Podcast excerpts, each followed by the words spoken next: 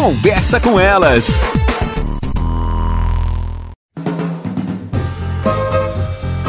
Olá, sou Cristiane Finger, jornalista. Ana Paula Lundegren, psicóloga. Estamos começando mais um Conversa, Conversa com, com elas. elas. Quem não se sente irritado, levante a primeira mão, né? Jogue a primeira pedra. Eu não levantei nenhuma mão. Aliás, levantei as duas. Estar sempre irritado, ele também é uma, um sintoma, sintoma de depressão, né, Ana? Pode ser, pode ser. A gente pensa que depressão a pessoa só fica triste, triste, deprimida no sentido de não conseguir mais fazer as coisas, não comer, não se cuidar, mas a irritabilidade com frequência permanente pode sim ser um sintoma depressivo. Mau humor, né? A pessoa também. não consegue. É. Aí eu te digo o seguinte, é preciso fazer um diagnóstico diferencial entre sim. depressão e um transtorno de humor, por exemplo tá? Isso é um profissional da área da saúde que vai fazer.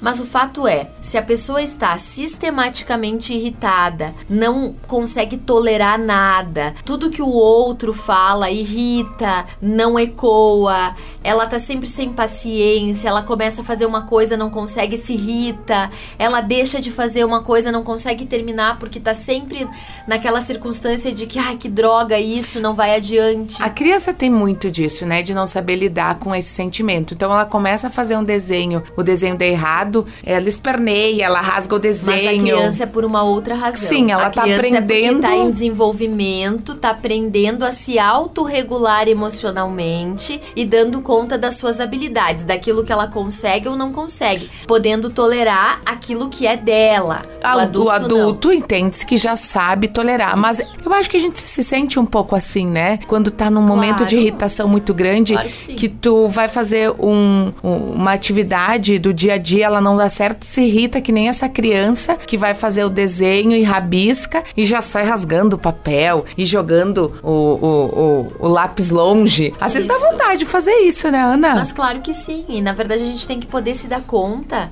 assim, aquilo que nós já falamos aqui. Pessoas que estão com muita irritabilidade, estão irritadas demais, não conseguem mais é, não se irritar, por exemplo, durante várias situações do dia a dia, precisam buscar ajuda, Cris.